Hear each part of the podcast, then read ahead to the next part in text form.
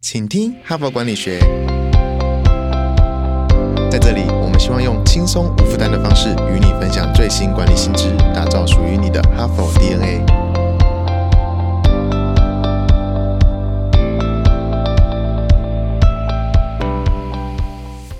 Hello，各位听众朋友，大家好，欢迎回来我们的节目，我是代班主持人，我是敦化。这个礼拜呢，我们要来谈职业女性的挑战。那如果你是男生的话呢，我们也很高兴你点进我们的节目哦。我们鼓励你跟身边的女性亲朋好友一起来听我们这一周的节目分享。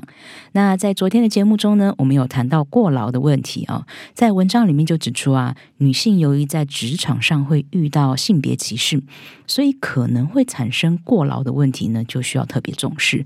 那过劳不只是身体上的疲劳，也包含心理上承受压力所导致的一种长期的倦怠感。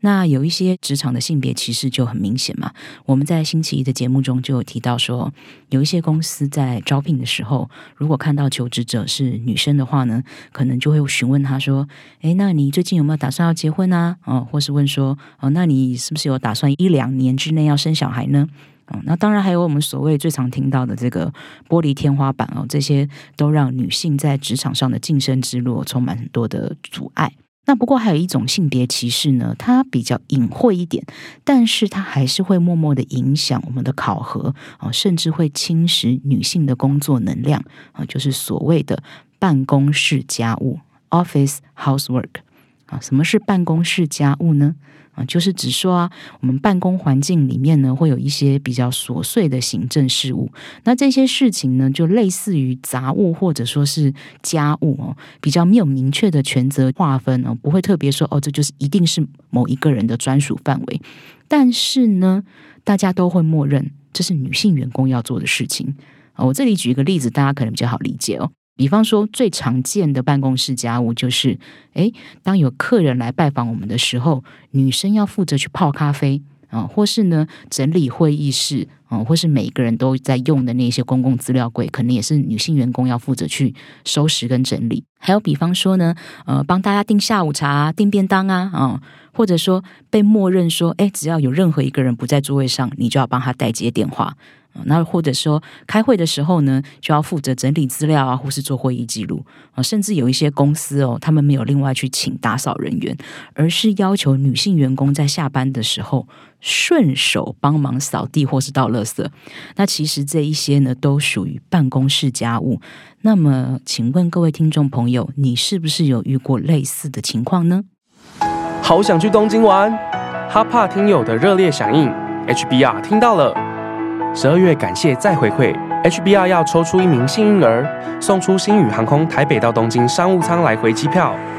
现在就开启说明栏连接，成为 HBR 读者，阅读更多管理新知，开拓你的管理视野，让 HBR 帮助你看得更广，走得更远。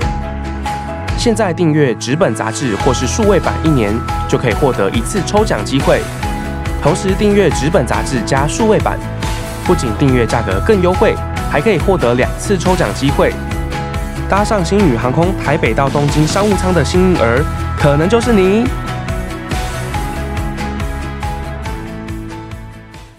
我们刚刚提到的这个办公室家务啊，有些人可能会觉得说，诶，这种事情不是很重要啊，不值一提。但其实呢，这些看似很琐碎的小事情，对于维持整个团队的运作，还有维持团队的连接感，都是很重要的。我们仔细想想看哦，如果这些事情真的都没有人去做的话，那办公室不是乱成一团了吗？对不对？啊，那可能也会有人觉得说。哎，这这些都是小事情啊，不是顺手做一下就好了吗？嗯，但是呢，再怎么看似不起眼的小事情，也是要花时间去做的哦。那在办公室家务的文化比较严重的公司里面，女性职员呢就要花费很多时间去处理这些事情，那自己的工作呢，可能就要再花额外的时间才能够完成，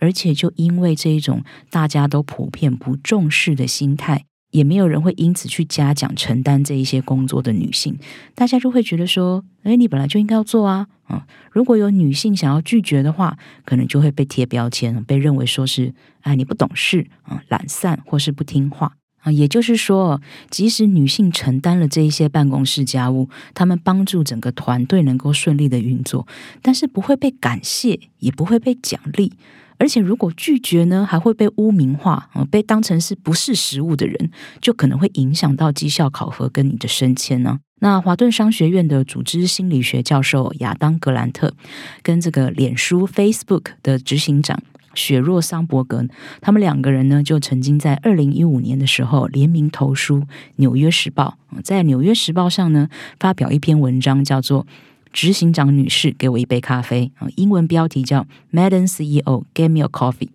那这篇文章光看这个标题，我们就已经可以感受到了。就这篇文章就指出说呢，存在于职场中的办公室家务，总是被默认要女性来承担，因为这些工作本来就没有很明确的权责划分嘛。那其实任何人都应该可以来帮忙做这些事情啊。但是如果是男性员工拒绝帮忙呢？大家顶多会觉得说，哦，那他可能真的有事情要忙吧。可是女性员工如果拒绝呢，就会被认为，呃，你好自私哦，为什么都不帮忙？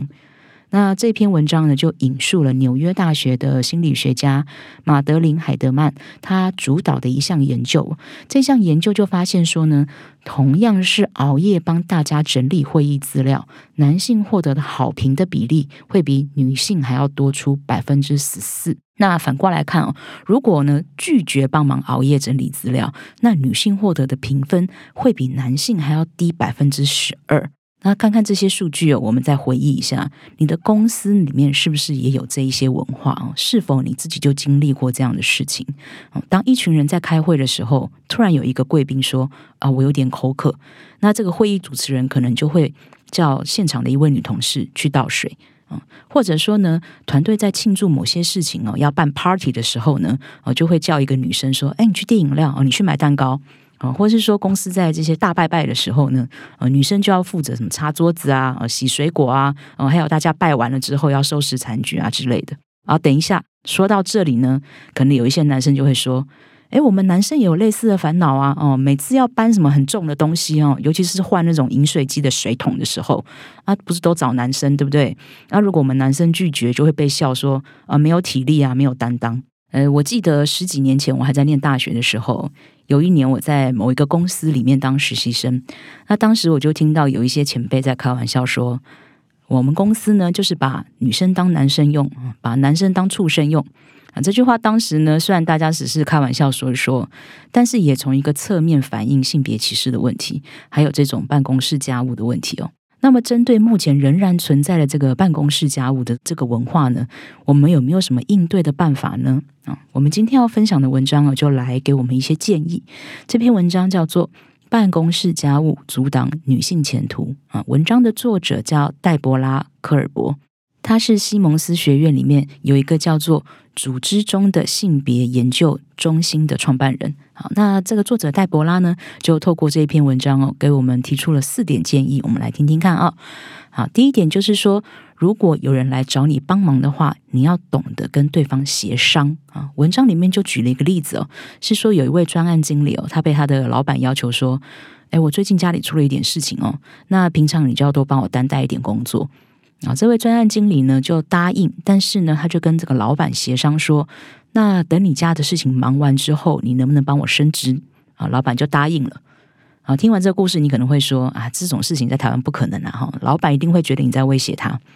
没错，就是我们确实可能需要稍微协调一下，看要怎么样跟我们呃台湾的文化比较符合。其实他这一点呢，要凸显的一个观念是这样的，就是说。只要一旦你有去帮忙啊，你就是有贡献，所以其实你是有资格可以跟对方谈一些条件的，或是说最起码你要有一些表态，让对方知道说你愿意帮忙是因为你很慷慨，但是不等于你是心甘情愿帮别人做白工所以如果我们掌握这个观念之后呢，我们就可以斟酌该怎么把这个概念的适度转化到我们的文化语境里面。啊，比方说，如果你经常被主管要求说要帮忙整理会议资料的话，是否可以跟主管进行协商？啊，比方说，你下次在报告的时候，是不是可以简单提到哦，我对这个报告也是有贡献的？那也许你的老板会觉得说，哎，哪有什么贡献？不过就顺手做一下资料整理嘛，哈。好，这个就关系到我们的第二点建议哦，就是你要清楚知道你的贡献成本有多少，而不是被人家质疑说，也不就顺手一下吗的这种时候呢，你自己也说不出所以然。啊，比方说，你就可以计算一下哦，为了要帮这个忙呢，我要播出多少的时间啊？比方说，我为了帮老板整理资料，我可能要多花额外的两个小时才能做完这件事情啊。或者说我为了要帮大家订便当啊，我要花时间去确认每一个人想吃什么口味，我可能还要花时间搜寻有什么合适的餐厅，那总共也会花掉我一个小时的时间啊。而且订便当还有时间限制，所以呢，我还要把我自己原本的工作都往后挪，才能够完成帮大家订便当这个任务。那你如果能够比较明确去评估你自己的贡献成本的话呢，这个作者戴博拉呢就给我们接下来的第三个建议，就是你要跟大家展现你做这些事情的价值，让大家意识到说你的这一些举手之劳呢，其实是有实际贡献的啊。就像我最前面举的那个例子一样，你一直都在帮你的老板整理会议资料。所以呢，你会希望让大家知道你在其中其实是有贡献的，或者至少希望老板能够正视这件事情哦，转换他的观念，理解到说哦，整理资料这不是什么顺手之劳，而是应该要算成一项本职的工作。是不是在绩效考核的时候，他能够把这些你付出的这些时间跟贡献，也看成是你绩效的一部分呢？那我们想说，如果真的是一些比较琐碎的事情呢？哦，比方说就是呃倒杯茶哦，呃或是帮忙去楼下买咖啡哦，这种事情确实就很难去计算价值成本，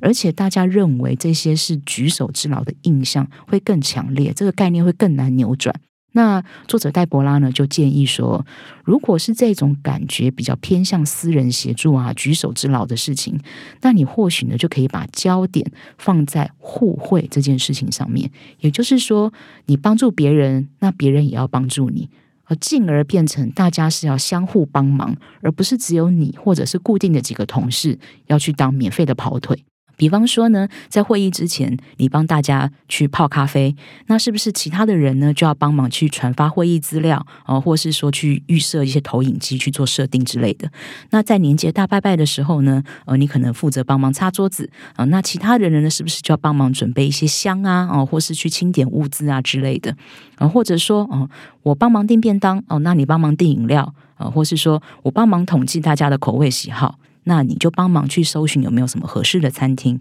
哦，诸如此类的。好，那其实看完这四点建议之后，我自己是觉得，其实像这种权责不是很明确的办公室家务，在平日的工作里面，真的有很多很多啊。其实我们每一个人呢，都可以相互协调，而不是只有一两个人去做这件事情。那我自己归纳出有两个要点哦，在这里跟大家分享一下。第一点是说呢，其实这一些工作，我们不要觉得呃用性别的二元去划分哦，不是说哪一些工作就一定是女生做哦，哪一些工作就一定是男生做，而是看每个人当下实际的工作量呢去做一个权衡跟调配，或者说呢，团队呢也可以去取得一个尽可能公平的共识啊，来分配这些工作。好，第二点是说这些工作看似好像。不起眼哦，也不是很重要，但其实非常重要啊！而且没有任何一个人是理所当然要去负责做这些事情的。所以，对于愿意出面帮忙的同事呢，我们都要给予他肯定，还要感谢，而且要认同这一些工作为团队是有带来好处跟绩效的。好，以上就是我们今天分享的文章内容哦。希望大家都能够意识到这些办公室家务的存在，以及办公室家务的重要性。那我们不要再觉得说，一定是哪一个同事就有免费要帮忙的义务，而是说，我们作为一个整体，我们是否足够重视那一些在维持我们团队运作的所谓的琐碎小事情？啊，与其让某一个人去承担，我们是不是应该要一起分工合作呢？啊，我觉得这一点才是最重要的。那另外还有一点就是说，如果你经常被要求要去做这些办公室家务，也不要妄自菲薄，觉得说啊，是不是因为就是我地位很低啊，我就是因为我不重要哦，才会被指派去做这一些看起来是鸡毛蒜皮的事情啊？我们不要否定这一些工作本身的价值，也不要否定你自己的价值。我们明天的文章就要来深入讨论，是不是有很多女性哦，她们就很容易自我怀疑、自我检讨，嗯，很容易觉得我是不是做的不够好啊？啊，如果你有这一些嗯、不够自信，或是说自我怀疑的想法的话呢，请记得明天要回来听我们的节目。好，今天也谢谢你的收听，明天见喽，拜拜。现在就注册 HBR 数位版会员，每月三篇文章免费阅读，与世界一流管理接轨，阅读更多管理大师的精彩观点。现在就开始